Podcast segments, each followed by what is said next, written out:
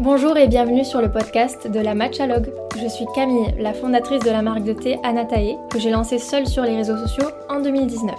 J'avais 24 ans et la qualité de mon produit était un réel moteur, alors je suis partie jusqu'au Japon toute seule pour chercher le meilleur produit possible.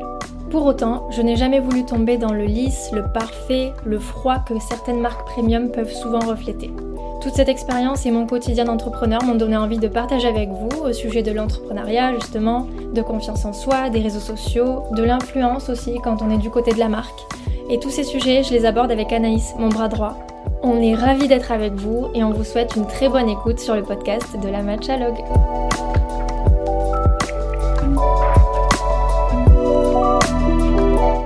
Hello tout le monde, hello Anaïs. Hello tout le monde, hello Camille. Ça va? Super, et toi? Bah oui, toujours, ça va bien. Allez, au top. Euh, Aujourd'hui, on va parler d'un sujet qui euh, est important pour nous, c'est euh, ne pas perdre de vue ses envies et ses valeurs quand on a une entreprise. Parce que c'est vrai que plus l'entreprise grossit, plus on peut être tenté de faire des choses un petit peu moins éthiques parce que ben, on a des portes qui s'ouvrent, mais ça correspond, des... ça correspond peut-être pas trop à ce qu'on avait en tête au départ. Euh, et, voilà, donc on va parler un peu de tous ces enjeux-là. Euh, rester fidèle à ce qu'on voulait pour soi, ce qu'on voulait pour sa marque aussi, euh, malgré ben, l'appât du gain, on va appeler ça comme ça, hein, parce qu'au final ça revient à ça. Mm. C'est à chaque fois la contrepartie, c'est de l'argent ou de la croissance ou de la popularité. Ouais. C'est bien connu que quand tout, tout change d'échelle, on peut aussi un peu perdre pied, je pense, quand on voit son entreprise qui, qui commence à vraiment démarrer, prendre de l'ampleur et du coup à être un petit peu plus monétisée aussi forcément on peut, euh, je pense, plus facilement perdre de vue ses valeurs que quand c'est le début et on est tout de suite bien en phase avec ses valeurs parce qu'on vient de les définir. Donc c'est quand même plus facile, je pense, au début. Ouais, c'est ça. On vient de les définir, donc c'est tout frais comme tu dis. Mais en plus, il n'y a pas de tentation. Euh, c'est ça. Pas vraiment d'opportunité de faire x10 en faisant un choix un peu borderline. Donc. Mm. Il n'y a pas trop de tentation au début. ouais, exactement. là aujourd'hui, Anatae, c'est une entreprise, je dirais, encore assez petite, mais plus toute petite. Je sais pas ce que t'en penses. Pour moi, à partir du moment où on dépasse le million d'euros de chiffre d'affaires, on peut pas dire que c'est une petite entreprise. Je pense qu'on est petit dans notre euh, effectif, parce qu'on est que euh, trois personnes en, temps, bah même pas en temps plein, on est deux personnes en temps plein ouais. Euh, seulement, et après on a une alternante et deux freelances qui sont vraiment à temps, euh, bah, vraiment pas 35 heures. Mm. Euh, et du coup, je pense qu'en termes d'effectifs, c'est quand même assez petit, mais on arrive à faire euh, ce qu'on veut faire. Donc, je pense que moi, en tout cas, je trouve pas que ce soit une petite entreprise au-dessus du million d'euros mais, euh, mais c'est pas non plus euh, un gros groupe. Ça reste euh, une moyenne entreprise, je dirais. Ouais, je suis assez d'accord. En même temps, personne nous connaît et en même temps. Je suis quand même un peu maintenant. En fait, tu vois, ça dépend dans quel cercle, dans quel cadre. Oui. Quelle tranche d'âge, quel milieu. Hmm. Donc ouais, ça commence. moi, j'ai lancé ça il y a 4 ans et quand je me présente aujourd'hui, ça arrive qu'on me dise ah bah oui, bien sûr, je connais Anatae, mm. mais c'est pas non plus 100% des cas. Voilà, c'est de temps en temps. Donc euh. c'est de plus en plus connu, mais euh, mais c'est pas encore euh, une marque qu'on voit partout. Après, c'est un produit assez niché aussi, qu'il est de moins en moins, mais tout le monde n'a pas de matcha dans son placard, donc forcément, c'est aussi un peu plus dur, je pense, de se faire connaître. Mm. Et d'ailleurs, quand j'explique à des clients, par contre, là pour le coup, qu'on ait 2, 3, 4, ça dépend comment tu calcules à l'intérieur de l'entreprise, mhm. ils sont souvent très surpris et ça les rassure. Et je pense mhm. que c'est lié au thème du jour, c'est que s'ils ont en tête qu'on est une équipe de 15, 20, je pense qu'ils se disent que c'est peut-être moins euh, humain, que les choix sont un peu moins euh, proches de, des, valeurs que j'aurais voulu euh, afficher, en tout cas quand je me suis lancée. Alors que nous, ben, on, on reste très peu, je suis la seule à décider. Donc finalement, on n'est pas encore trop euh, influencé par euh, euh, tous les démons qu'on pourrait croiser, tu vois. Que ce soit des investisseurs ou... Il y a des entreprises qui sont un petit peu plus grandes que nous et qui pour autant restent très humaines aussi. Mais, mais en effet, dans la tête des gens, je pense que dès que dès qu'on voit que l'entreprise grossit, on a l'impression que tout de suite ça va pas rester euh, la petite entreprise éthique avec de belles valeurs, avec euh, beaucoup d'humanité, alors que suivant je pense les valeurs du fondateur, euh, s'il a vraiment à cœur de garder de l'éthique et de belles valeurs humaines, je pense que ça peut, Ça peut grandir en même temps que l'entreprise. Mais en effet, il faut que ce soit une vraie volonté. Et, et je pense que si ça n'en est pas une, on peut vite se faire dépasser et oublier un petit peu ses valeurs. Ouais, bien sûr, je pense que c'est pas directement lié. Il y a aussi des gens qui sont tout seuls pendant 30 ans et qui font n'importe quoi. Ouais, c'est clair. Enfin, tu vois, je dis ça vraiment mm. parce que je pense que dans l'esprit des gens, quelque part. D'accord, Il y a un lien qui se fait et qui, finalement, dans les faits, euh, je pense qu'il n'est pas toujours vérifié. Il faut vraiment euh, creuser pour savoir si les valeurs sont là ou pas. C'est ça. Et. Euh, moi, dans les derniers mois, j'ai eu souvent des moments où je devais faire un choix, soit l'option la plus rentable, soit l'option la plus éthique. Mm. Il y a aussi un autre parallèle, c'est soit l'option la plus rentable, soit l'option qui met le plus en péril ma vie privée. Mm. Enfin, mon équilibre euh, pro-perso plutôt. Et euh, ça, ça fait aussi partie des valeurs de base, c'est que j'avais envie d'avoir un travail, mais de garder quand même une vie euh, équilibrée, saine, avec des week-ends. Alors, clairement, c'est pas le cas de tout le monde qui se lance, mais il y en a beaucoup qui comprendront ce que je vais dire là. Euh, j'ai pas pris beaucoup de week-ends pendant les trois premières années, même je crois zéro. Et c'est que là, euh, au bout de trois ans et demi, que j'ai pu commencer à prendre des week-ends, notamment grâce à toi, Anaïs. Alléluia. et là, le ciel s'éclaircit. c'est, c'est, même si j'ai toujours voulu euh, avoir une vie équilibrée, je me disais moi, je veux pas être quelqu'un qui bosse jour et nuit. J'ai quand même été obligée de passer par là personnellement. Après, on peut soit investir plus, soit embaucher, soit travailler soi-même. C'est la solution que tu as choisie aussi pour arriver à ton but. Ouais, c'est ça. Ça m'allait, entre guillemets. On a toujours le choix. Ouais.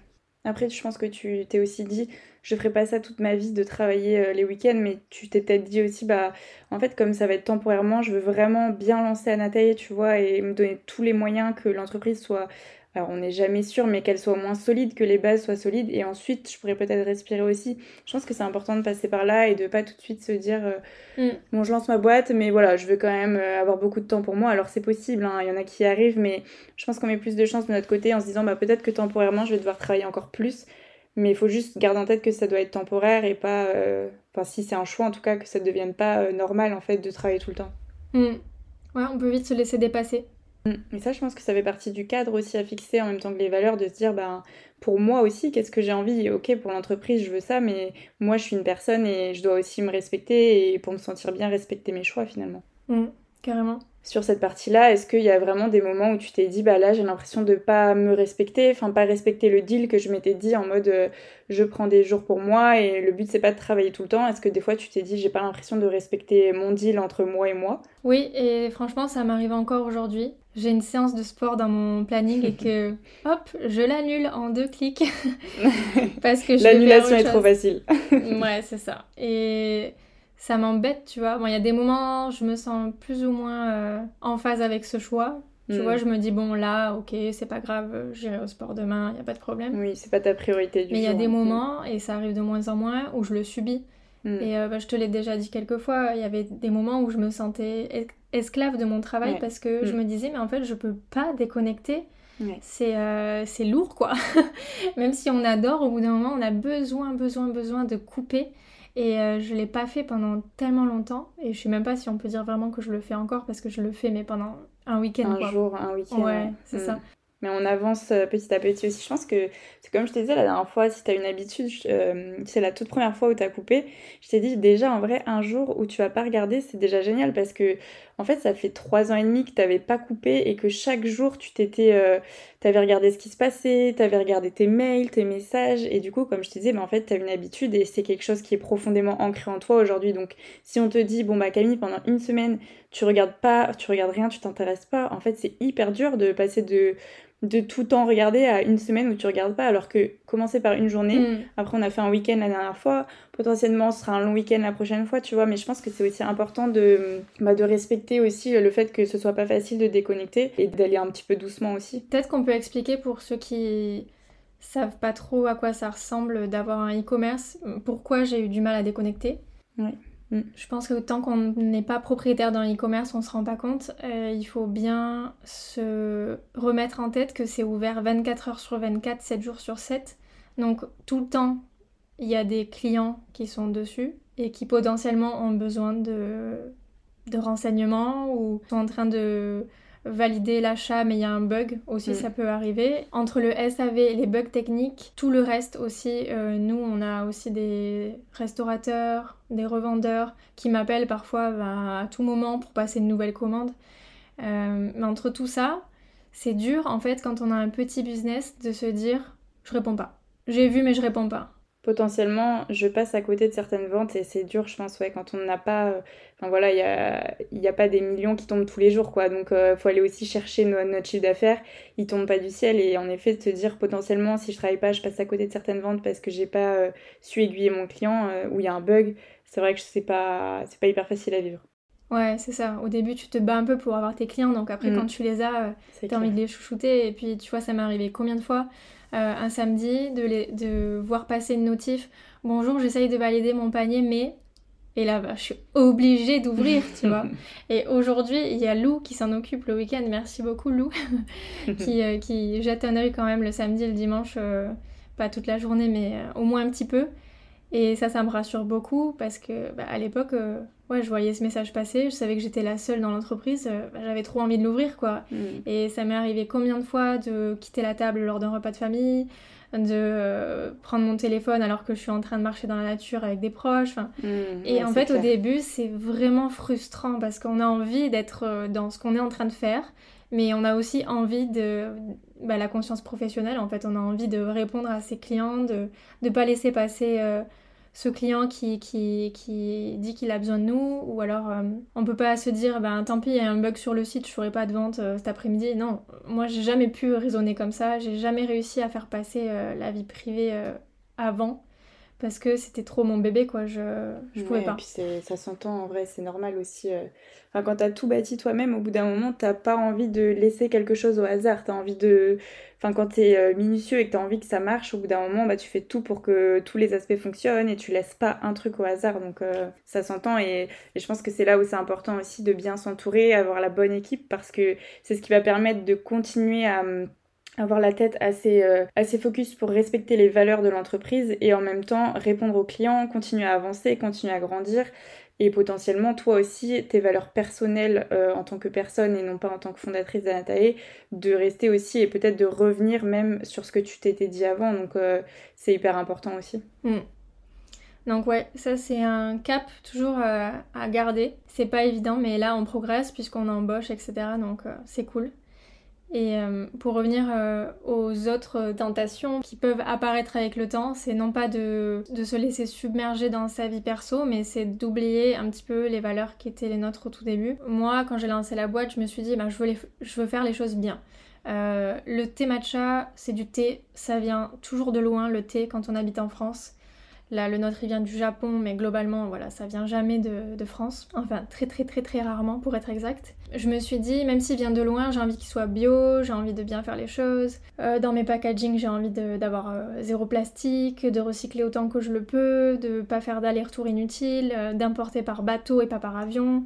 il y avait plein de choses que j'avais bien au clair. Mm. En avançant, on a des tentations, par exemple, utiliser plutôt du plastique parce que le prix du carton est en train de flamber etc. etc. Et hum, franchement, je pense avoir cédé sur rien. Il faut vraiment le vouloir parce que par exemple, ben, tu l'as découvert en travaillant avec moi, je pense importer bio, c'est beaucoup plus complexe qu'importer pas bio.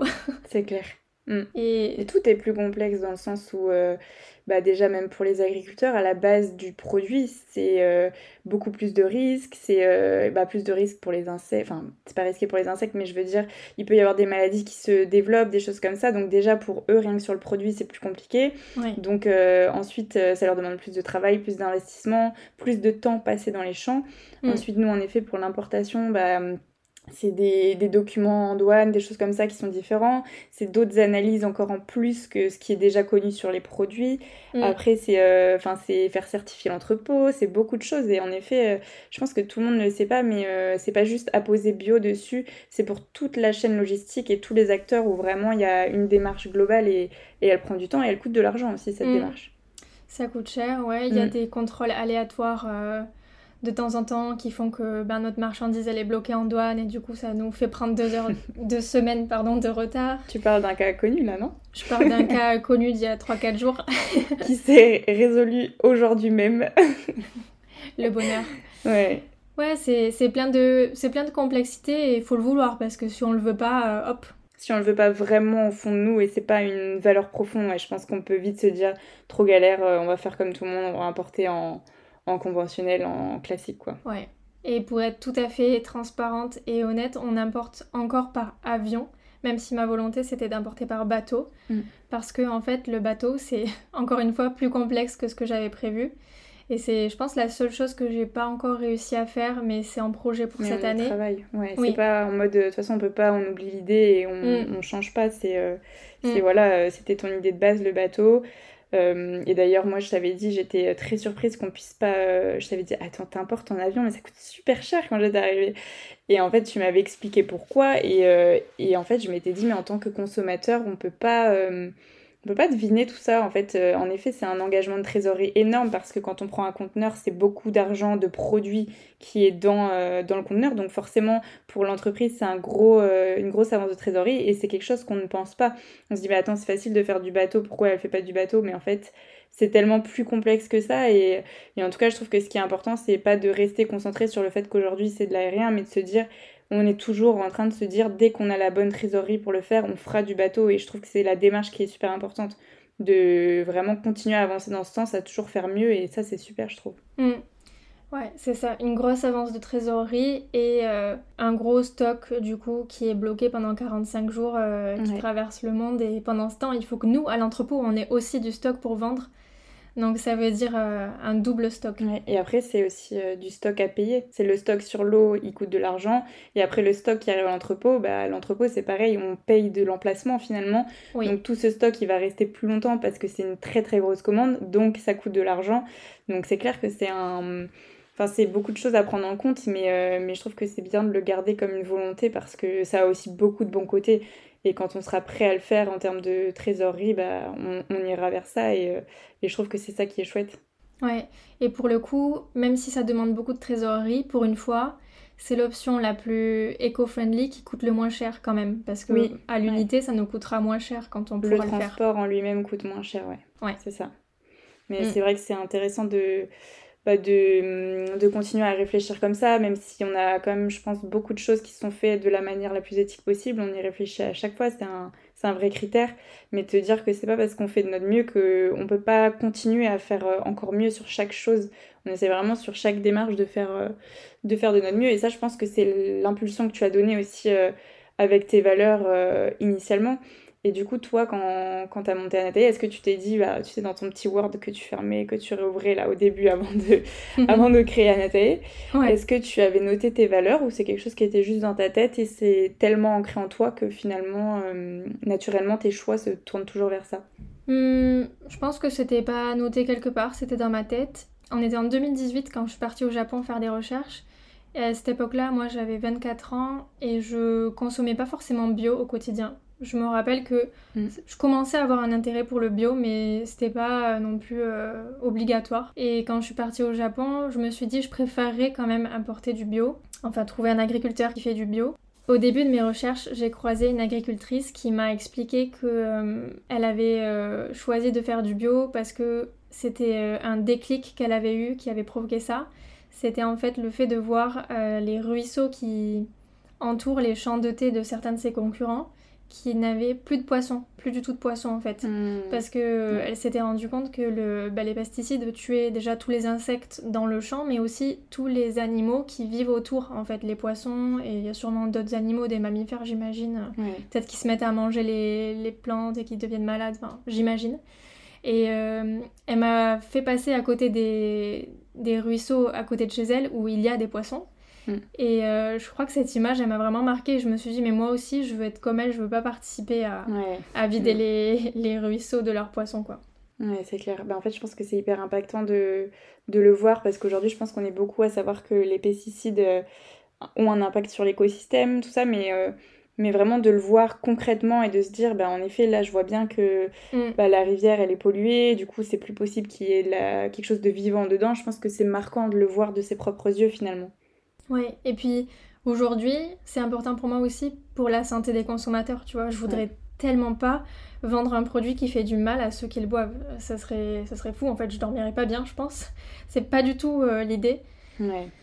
Donc ouais, il y a l'histoire de la nature, mais l'histoire aussi de notre santé à nous. Donc ouais, le bio, c'était pas forcément une évidence à la base, mais maintenant, je pourrais pas du tout commercialiser un produit qui est pas bio. Et pour tout le reste, les aspects écologie, dans le, dans le packaging, euh, tout ça, ça a été assez naturel. Et hum, d'ailleurs, j'ai essayé de me faire connaître au départ en contactant des, des influenceurs qui avaient euh, l'air de diffuser ces valeurs-là aussi, et on le fait mmh. toujours. On essaye de choisir des personnes qui ont un intérêt pour euh, ces critères-là quand ils choisissent un produit, parce qu'on se doute que leur communauté aussi va y être sensible. Oui, oui c'est vrai qu'en en fait, quand on on a des briefs quand même pour euh, choisir un petit peu les influenceurs, les créateurs de contenu avec qui on va travailler. Et on regarde un petit peu aussi les marques avec qui ils ont travaillé avant, avec qui ils ont fait des partenariats, parce que s'ils font des partenariats avec des multinationales, des marques qui pour nous n'ont pas du tout les mêmes valeurs euh, bah, qu'Anatae, on se dit que finalement c'est pas contre la personne parce qu'elle choisit ce pourquoi elle, elle communique est libre à elle, mais juste nous ça convient pas à, nous, notre façon de voir les choses et à la cible qu'on souhaite toucher et, le message qu'on veut passer. Donc euh, ça passe aussi par là finalement de faire en sorte que nos valeurs elles euh, perdurent jusqu'au bout. C'est vraiment de contrôler aussi avec qui on travaille pour être sûr que nos valeurs elles passent et le message y passe bien. Hmm. Carrément. Et du coup, si tu, en parlant de tes valeurs, tu vois des choses qui te permettraient de se dire, ok, on passe de euh, notre chiffre d'affaires actuel à x10 en deux ans, est-ce que tu vois des choses que tu pourrais faire, mais dans ta tête, tu te dis, euh, en fait, oui, on peut les faire, mais c'est juste que c'est pas dans mes valeurs et, hmm. et c'est pas l'image que je, que je souhaite, ou alors même c'est pas euh, la façon de gérer à Nathalie que je souhaite faire parce que ça va devenir trop gros. Est-ce qu'il y a des choses que, que tu vois qui sont facilement faisables? Ouais, plein. Euh, il faut préciser que c'est mon avis aujourd'hui. Je pense que je peux changer d'avis. Je peux changer de perception de la chose aussi. Oui, bien sûr. Et puis, euh, c'est normal. chaque mm. personne évolue et potentiellement euh, notre environnement futur fera que ça évoluera. C'est normal, ouais. Mm. Mais je pense que je pourrais déjà, première chose, me lancer sur Amazon. ça, quasiment tous nos, nos concurrents l'ont fait. Et euh, je vais pas mentir, j'ai souvent hésité et je dis pas que je le ferai jamais. Mais c'est juste que hum, je connais mal le sujet. Je sais pas est-ce que je sais pas à quel point c'est mal d'être sur Amazon. Au départ, je me disais ben pas top pour l'image d'un atelier qu'on a réussi à construire. Mm. Et ensuite, je me suis dit mais au final, il y a des marques pas trop mal sur Amazon et puis si c'est nous qui continuons d'expédier, je vois pas le problème parce que nos, nos travailleurs, ils sont bien traités euh, euh, ça passera par nos transporteurs, etc. Mais euh, j'ai pas assez bien creusé le sujet pour, euh, pour vraiment me lancer ou dire que je me lancerai jamais. Te lancer sereinement, ouais. Ouais, je sais que c'est un terrain glissant. Tout le monde diabolise Amazon et, et je pense qu'ils ont raison. Mais voilà, ça c'est sûr que ça serait le premier step si jamais j'oubliais toutes mes valeurs et que je disais allez, on va à la course aux chiffres. Mm. Parce que je vois que ben, quasiment tous nos concurrents, si j'ai pas de bêtises, sont dessus et ont l'air de faire euh, beaucoup de chiffres. Et euh, le matcha, ça a l'air de bien marcher sur Amazon. Et après, je me dis, est-ce que sur la durée, si nous, on n'y va pas, c'est pas ça qui va nous différencier aussi? Ouais, euh, peut-être. Peut-être. Mm. Donc voilà, ça, ça serait la première chose. Pour l'instant, pour moi, c'est trop un terrain glissant parce que j'ai vu quelques trucs que j'ai pas aimé à la télé concernant Amazon, mais en même temps, j'ai pas assez creusé assez profondément. Ouais. Euh, et, surtout terrain glissant par rapport à, l'image de marque. Voilà. Mm. Donc ça c'est le premier truc. Ensuite ce que je ferais je pense c'est que je lèverais des fonds. Je pense qu'on pourrait facilement euh, lever des fonds avec euh, le chiffre d'affaires qu'on a fait en, peu d'années. Et on est quand même peu d'employés, on est en croissance. le marché du matcha, il est, il est en croissance également. Donc je pense qu'il y a plein d'investisseurs qui se frotteraient les mains et qui seraient trop contents de, bah, de venir euh, participer euh, à l'aventure. Et peut-être qu'on le fera un jour. Mais en tout cas, si aujourd'hui on devait euh, lever des fonds, je pense que hum, ce serait un problème pour plutôt mes valeurs perso, là pour le coup, peut-être pas les valeurs de la marque directement. Mm. Parce que si je reste majoritaire, je, je, peux quand même avoir le, le contrôle sur ce qu'on fait, les choix qu'on fait avec Anata, etc. Mais par contre, Là, on sortirait de ce que j'avais prévu moi à la base, d'avoir une entreprise qui a une croissance saine, euh, qui me permet moi d'avoir un, équilibre pro-perso sain et euh, qui me permet de, d'aller au bout de toutes mes envies en pleine liberté. Pour moi, la liberté, c'est super important. Et là, j'aimerais pas sentir une pression, même si elle est infime. J'aimerais pas sentir une pression de quelqu'un pour aller euh, ben, sur Amazon, par exemple, ou, mm. Ou même pour faire un truc qui a l'air plus, euh, plus clean, tu vois. Je sais pas, euh, conquérir le marché espagnol, par exemple, c'est pas du tout une envie que j'ai aujourd'hui. Ben, j'aimerais pas sentir une, ne serait-ce qu'une toute petite pression de quelqu'un. Ouais, et puis de devoir rendre des comptes aussi.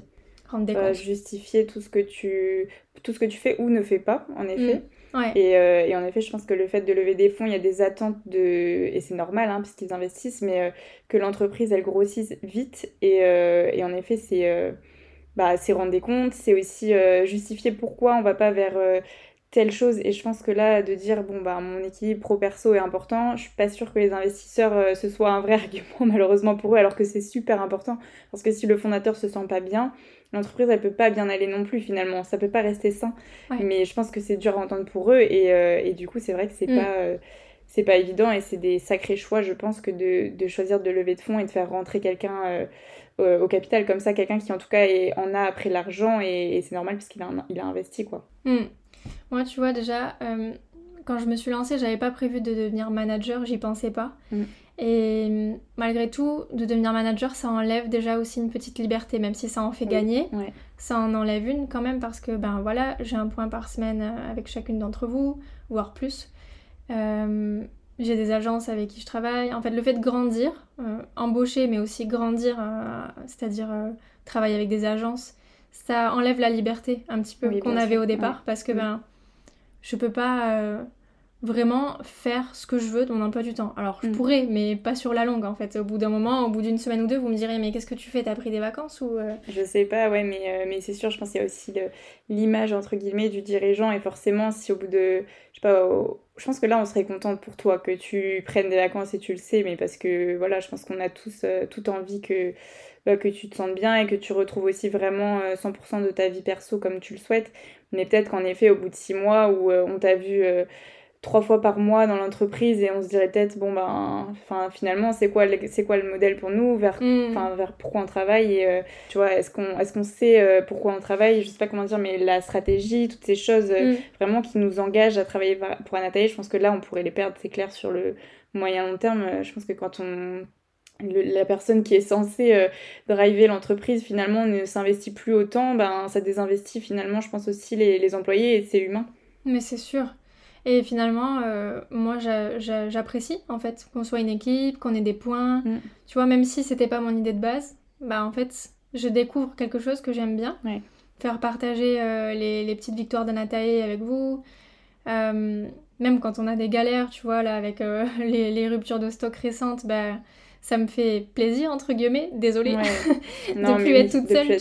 C'est normal. C'est moins lourd aussi, je pense, de se dire euh, on peut en parler, on sait de quoi tu parles et on peut aussi trouver des solutions ensemble. Et euh, je pense que c'est moins lourd à porter que quand tu es seule à gérer des, des, problèmes qui sont limite plus gros que toi, quoi. bah, clairement, clairement. Et puis maintenant, Anatae avance aussi grâce à vous, tu vois. Donc euh, c'est cool de partager ça. Mmh. C'est une autre étape.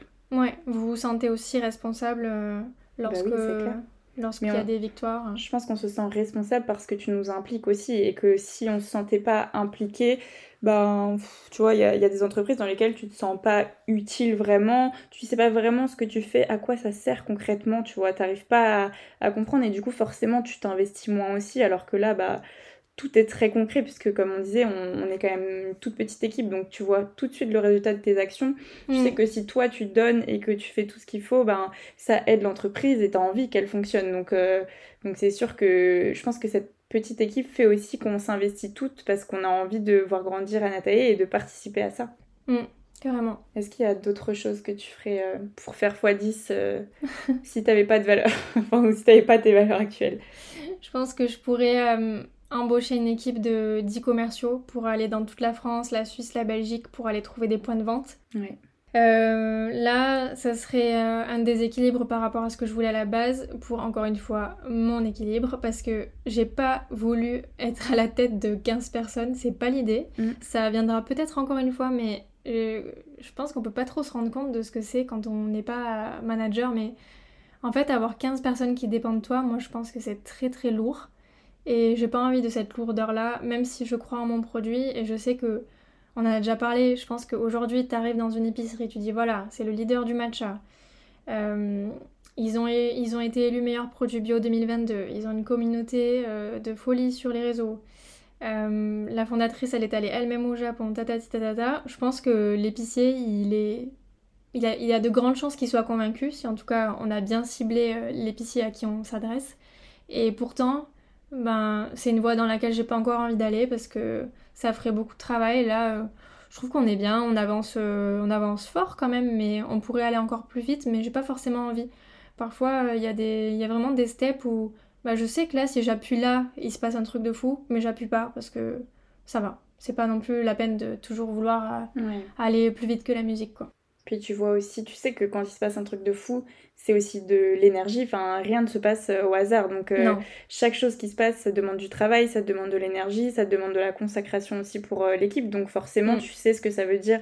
Donc, tu réfléchis aussi en te disant, ok, on va gagner ça, mais est-ce que vraiment j'y gagne Parce que tout ce que je vais donner, est-ce que c'est vraiment, est-ce que ça vaut le coup finalement mm. Et c'est là où c'est important de connaître ses valeurs pour se dire, est-ce que je vais à l'encontre de mes valeurs en faisant ça même si c'est incroyable pour l'entreprise, mais est-ce que vraiment moi, ça me correspond en tant que personne. Je pense que si tu as créé ton entreprise, c'est aussi pour, euh, comme tu disais, la liberté pour toi, c'est quelque chose d'important. Donc finalement, demain, imaginons euh, dans 5 ans, un Ataï, c'est 40 euh, personnes, c'est 10 millions de chiffres d'affaires, et c'est, enfin voilà, et tu es toujours à la tête de cette entreprise ben en fait finalement tu seras peut-être plus euh, tu pourras peut-être plus travailler d'où tu veux parce que peut-être que là tu te sentiras obligé d'avoir des bureaux quelque part. Tu auras des points à faire avec tout le monde tu vois. Tu auras peut-être pas la même euh, probablement. et finalement est-ce que c'est ce que toi tu as envie? Est-ce que c'est ce que tu cherchais à la base quand tu as créé Anataï tu vois? Ouais. Et la réponse c'est non. Je m'en doute Mais c'est bien de le savoir et je pense que c'est pas c'est pas grave et c'est pas un manque d'ambition que de se dire je veux que la croissance on va continuer à, croître et c'est le but et on travaille pour mais je veux juste que ça reste sain que ça aille mm. euh, au rythme qui est supportable pour nous et qui ne met pas en péril aussi euh, toi ton équipe pro perso euh, qui fait que toute l'équipe se sent bien je trouve que c'est pas un manque d'ambition et que c'est plutôt comment dire mais être sérieux et se dire en fait, je vais pas aller faire n'importe quoi de mon entreprise parce que potentiellement, si tu fais euh, des choses qui ne sont pas en accord avec tes valeurs, tu vas péter un câble ou tu n'apprécieras mm. même plus de travailler pour Anaté parce que c'est pas ce que tu voulais finalement. Donc tu, tu vas pas t'y retrouver et donc tout le monde est perdant finalement. Oui, le but c'est pas non plus ouais, de, faire un burn-out et, mm. et de foncer dans le mur quoi c'est ça, et de, et de plus pouvoir, entre guillemets, supporter Anatae et que ça devienne euh, une émotion négative quand il pense, quand il travaille, et ça serait la pire chose qui puisse arriver euh, pour toi et pour nous, l'équipe aussi, parce que je pense qu'il n'y a pas trop de retour arrière après ça, je pense. Quand tu vis ça, revenir en arrière et mm. retrouver du positif dans ce que tu fais, c'est très dur. Mm. Je suis jamais arrivée au stade où j'ouvre mon ordi et ça me dégoûte. mais, franchement, ça doit être super dur. Quand tu franchis cette barrière, ouais, comme tu l'as dit, je pense que ça doit être très compliqué de retrouver goût à ce qu'on fait. Moi, je j'ai toujours énormément de, gratitude pour ce qui se passe, pour le fait que ça marche. Et je sais que quand je suis super occupée, c'est parce que ben, ça marche en fait. Donc euh, j'arrive à voir le bon côté des choses et à me dire euh, ben, c'est génial, c'est une bonne nouvelle. Mais euh, c'est vrai que on peut, si on se laisse dépasser, on peut, je pense, tomber dans, comme tu dis, dans le, dans le dégoût de son travail. quoi. Mmh, carrément. Et tu penses que tu accordes tant d'importance à tes valeurs? Pourquoi? Est-ce que tu sais peut-être juste parce que tu te sentirais pas bien sinon, mais est-ce que tu vois autre chose qui, euh, qui te fait dire ben les valeurs elles sont importantes et je veux pas dévier de ces valeurs? Est-ce que tu sais pourquoi? Hmm. Parce qu'il y a des gens finalement ils ont aussi des valeurs mais ils arrivent plus facilement je pense à transgresser et voilà ça fait pas d'eux des mauvaises personnes hein. mais je pense que tu es très accroché à tes valeurs. Est-ce que tu sais pourquoi? Euh, Ben le bio c'est ce que je disais tout à l'heure, c'est parce que je nourris quand même les gens. Mm. donc euh, je voudrais pas avoir des maladies ou autres sur la conscience. Euh, donc ça c'est sûr. Et puis aussi voilà pour l'aspect euh, la planète, les, insectes, etc. dont on parlait tout à l'heure. Les emballages, c'est pareil en fait. On produit des milliers d'unités, des milliers et des milliers d'unités. Si jamais je dois imaginer ces unités euh, au milieu de l'océan qui se hmm. qui disparaissent pas pendant des, des milliards d'années avec des poissons bah, dedans ouais exactement mais je veux pas ça en fait hmm. c'est pour ça que ça a toujours été super important pour moi d'utiliser des canettes recyclables et d'expliquer aux gens qu'il faut les mettre dans la poubelle jaune et qu'ils peuvent les réutiliser et... Hmm. ça c'est la conscience en fait euh, moi, quand je pense à tous ces sujets-là, je pense souvent au moment où tu t'endors la nuit, tu sais, où tu te dis euh, est-ce que je peux avoir bonne conscience? Hmm. Et je pense que je m'endors sereinement. Exactement. Et je pense qu'il y a des gens, je sais pas comment ils font pour mettre ça de côté. Les gens qui vendent des cigarettes ou. Hmm. Il y en a plein en fait. Il y en a plein. Là, je prends un des pires trucs, je pense. Mais euh, je pourrais pas me dire que je, que je pollue. Euh, alors, on pollue, hein, évidemment, on pollue, on importe forcément euh, des produits, donc on pollue. Mais je me dis, les gens qui consomment notre thé, ils consommeraient autre chose si on n'était pas là. Et ça serait probablement du thé ou du café aussi. Ou tu vois, ça serait autre chose. Oui. Donc au final, identique. Euh. C'est comme ça que je me dis que c'est pas dramatique parce qu'on fait que voilà substituer euh, un autre produit. En faisant de notre mieux sur tout ce qu'on peut, sur tout ce qu'on peut faire finalement. Ouais, c'est ça. Et du coup, ça, c'est les valeurs plutôt, euh, euh, comment dire, liées à l'environnement. Et concernant les autres valeurs qui sont plutôt, du coup, euh, humaines, d'environnement de, travail, des choses comme ça. Mmh, bah, moi, j'ai été employée pendant deux ans avant de monter ma boîte et j'ai détesté mes travails. C'est important, là je parlais de l'équipe, mais c'est important pour moi de voir que vous, vous vous sentez bien. Mmh. C'est vrai, ça on le ressent à chaque fois. Tu vois, je vous le demande Moi, j'ai toujours ressenti, ouais. Hmm. J'ai toujours senti que, en fait, c'était ok pour moi de te dire quand quelque chose, tu vois, par exemple, quand je t'avais dit, moi vraiment, le B2B, j'y arrive pas, je suis pas bien là-dedans. Et je savais que pour moi, si tu me disais, il faut que tu continues à le faire, ben on pourrait pas travailler ensemble, tu vois. Parce qu'au bout d'un moment, si je suis pas à l'aise avec ce que je fais tous les jours, moi, ma vie, elle va pas bien aller, tu vois. C'est pas possible. Et du coup, j'ai senti que je pouvais te le dire parce que dès le début, tu m'as dit, moi j'ai été trop malheureuse dans mes expériences passées et je veux pas que les personnes qui travaillent avec moi ressentent ça dans mon entreprise. Et, mm. euh, je trouve que c'est bien de le dire. Et moi, je l'ai bien intégré pour me dire, bah en fait, c'est ma chance aussi de pouvoir dire les choses à mon employeur pour euh, me sentir bien, pour euh, ben, toujours faire en sorte que si quelque chose ne me va pas, je puisse le dire. En fait, si, mm. si tu sens que tu peux le dire, ben, tu vois, si tu me l'avais pas dit, je t'aurais, j'aurais peut-être pas été aussi transparente avec toi non plus, tu vois. Donc, c'est vraiment gagnant-gagnant. Euh, et, je trouve que c'est bien de nous l'avoir dit parce qu'au moins on ose te dire les choses aussi. Hmm. Et encore une fois, ça c'est aussi une question de conscience. Je comprends pas comment un boss qui sait, qui, qui manage par la terreur, s'endort bien le soir. Mais est-ce qu'il sait vraiment? C'était vraiment comme ça, tu sais Je pense que oui. Pas. Je, pense que oui. Des fois, tu, tu vois qu'ils en jouent en fait. Ouais, ça dépend. Là, c'est encore euh, plus manipulateur aussi. Euh. Mais je pense que des fois, il y a des personnes qui sont pas faites pour manager, mais elles s'en rendent même pas compte. Elles sont tellement contentes du statut de dire je manage une équipe qu'elles se rendent même pas compte qu'en fait, c'est les pires personnes pour manager. Mm. Et aussi, tu vois, l'autre jour, j'ai une copine qui me disait euh, Ah, toi, en tant que manager, tu dois être ceci, tu dois être cela. Et je lui dis Mais tu te trompes totalement, en fait. Parce que elle disait T'aimes tellement ta boîte que tu dois être super exigeante, super. Euh, elle m'imaginait beaucoup plus euh, soldat que ce que je suis. Et en fait, je lui disais, mais ah en fait, pas du tout. Mets-toi à ma place, tu viens d'avoir un bébé et tu dois le confier à quelqu'un pendant trois heures. Est-ce que tu vas pas plutôt être au petit soin euh, et dire alors il faut faire comme ci, il faut faire comme ça, hmm. si ça va pas tu m'appelles, plutôt que de traiter cette personne comme, euh, moins que rien, parce qu'en fait elle a ton bébé dans ses mains pendant 3 heures, donc t'as plutôt intérêt... que ça se passe bien. Exactement, t'as plutôt intérêt à avoir été une crème avec elle, à, avoir, à lui avoir donné toutes les armes pour s'en sortir, plutôt que lui avoir... Euh, euh, enfin, l'avoir énervé, l'avoir fait flipper ou, ou autre, tu vois. On tire beaucoup plus de positif de quelqu'un en amenant bien les choses, en étant euh, respectueux et en disant bien les choses que le management par la terreur, pour moi, c'est la pire des idées parce que qui peut être productif et donner le meilleur de sa personne en ayant peur? Personne. On se limite. Donc, euh, en effet, c'est la pire des choses qui. Enfin, c'est contre-productif au possible, quoi. Ouais, complètement. Je suis complètement d'accord, Franchement, euh, mais malheureusement, il y en a encore. Il y a encore beaucoup de personnes qui sont mises à des postes de manager et qui. Enfin, pour moi, manager, c'est une responsabilité et Enfin, tu vois, c'est vraiment se sentir capable de prendre en considération les autres et de faire en sorte que les autres aillent bien, tu vois. Pour moi, c'est pas juste mm. qu'ils travaillent bien, c'est vraiment que la personne se sente bien dans son travail, toutes ces choses. Et, je pense que des fois, c'est un peu oublié par certains managers, euh, notamment dans des grands groupes où vraiment ils ont tellement la pression du dessus qu'ils en deviennent à juste regarder tes chiffres, tes trucs, mm. mais ils vont pas se demander comment ils peuvent t'aider à atteindre, alors que c'est leur job quand même de bah, manager pour moi c'est aussi aider, accompagner à ce que la personne donne le meilleur d'elle-même et qu'elle vraiment euh, bah, elle soit au max quoi pour euh, et justement les chiffres ils vont tomber après et je trouve que c'est parfois oublié et c'est pourtant trop important et c'est aussi les valeurs de la personne finalement. Mm. Yes, tout à fait.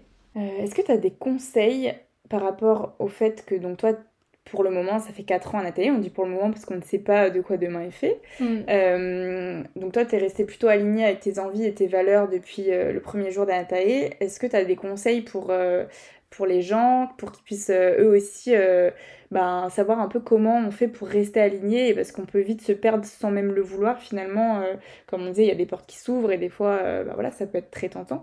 Donc est-ce que mm. tu as des, des, conseils pour euh, comment rester aligné avec ses envies et ses valeurs? Je sais pas si c'est un super conseil, mais en tout cas, moi je dirais que mm, je sais que je m'y retrouve parce que quand je parle de mes choix, j'en ai pas honte. Tu vois mm. Et euh, bah, en tant que fondateur, on est souvent. Euh, c'est pas, pas vrai dans tous les domaines, tu me diras. Je dis un peu n'importe quoi là. Mais moi, je suis souvent amenée à parler de mon entreprise. Et je sais que je suis pas en panique de me dire mince, est-ce qu'il va y avoir une question piège? Mm. euh, Je sais pourquoi j'ai fait les choix que j'ai faits et je suis totalement en accord avec eux. Tu les assumes, oui. Je mm. les assume et, et, et, je peux tout expliquer et et ça, euh, du coup, bah, c'est tranquillisant. Je pense que si vous vous projetez en imaginant que vous expliquez vos choix à quelqu'un, si vous sentez que vous êtes un peu mal à l'aise, c'est que probablement euh, mm. il y a quelque chose là. C'est clair, vous avez peut-être pas respecté euh, vos valeurs profondes. Ouais. C'est vrai. Non, c'est mm. un bon conseil ça. Mm. Et aussi, moi je dirais peut-être déjà savoir vous-même c'est quoi vos valeurs prendre le temps de se dire, euh, pas forcément de les écrire, mais prendre le temps de réfléchir en se disant c'est quoi mes valeurs à moi et qu'est-ce que je, enfin, comment je vois mon entreprise avec quelles valeurs pour être sûr que, enfin, si on les a pas identifiées déjà, c'est dur du coup de rester aligné et potentiellement on peut se désaligner et ressentir ce que tu viens de dire, tu vois, en se disant euh, ben finalement je me sens pas très bien quand je raconte ça parce qu'en fait on savait pas initialement c'était quoi nos valeurs. Donc le fait de déjà savoir quelles sont vos valeurs, je pense que c'est déjà la première étape euh, pour être sûr de les respecter finalement. Mm. Et euh, avec le temps, tu vois, avec, euh, avec j'ai, je pense j'ai ajouté une valeur qui était un peu présente quand même parce que Anatae, ça veut dire pour toi. Mm. Donc dans ce pour toi, il y avait aussi l'idée de prendre un moment pour soi. Et en fait, j'ai découvert avec Anatae l'entrepreneuriat et justement ben, ce, ce, combat en fait euh, entre être euh, débordée et en même temps avoir plus de temps pour soi. Et parfois je me disais, mais Camille, ta marque elle s'appelle Anatae. Et en fait j'ai l'impression que ça m'a toujours ramené à ce moment euh, que franchement je crois que j'ai toujours pris où je me dis, là c'est un quart d'heure, tu te fais un thé ou autre. et ça va pas changer. Euh, ça va pas changer l'addition à la fin du mois, tu vois, ça sera exactement pareil. Et, hum, et ça, pour moi, c'est une valeur aussi importante, tu vois, de prendre du temps pour soi, mm. même quand on est euh, débordé, je sais pas, même quand on est maman, même quand on est euh, papa. Euh, ne pas s'oublier. Ouais, ne pas s'oublier. Mm. Bah, ça va bien avec le, le thème Anatae. Tout à fait. Est-ce que ça ne serait pas le mot de la fin? Oui, prenez soin de vous, même si vous êtes débordé, c'est important. conseil d'une personne débordée. Donc écoutez bien ce conseil. Tout à fait. Et euh, restez fidèle à vos valeurs. Euh, je pense que c'est plus confortable. Ouais, je pense aussi. On se sent mieux dans ses baskets quand on est en accord avec ce qu'on fait. Mm. Bon, et bah c'était encore un sujet euh, passionnant. En tout cas, moi j'ai pris plaisir à discuter de, de ça avec toi, Camille, donc c'était chouette. Moi aussi, comme d'hab. On espère que ça vous aura plu. Ouais. Et on se dit à très vite. À bientôt pour un nouvel épisode. Bye. Bye bye.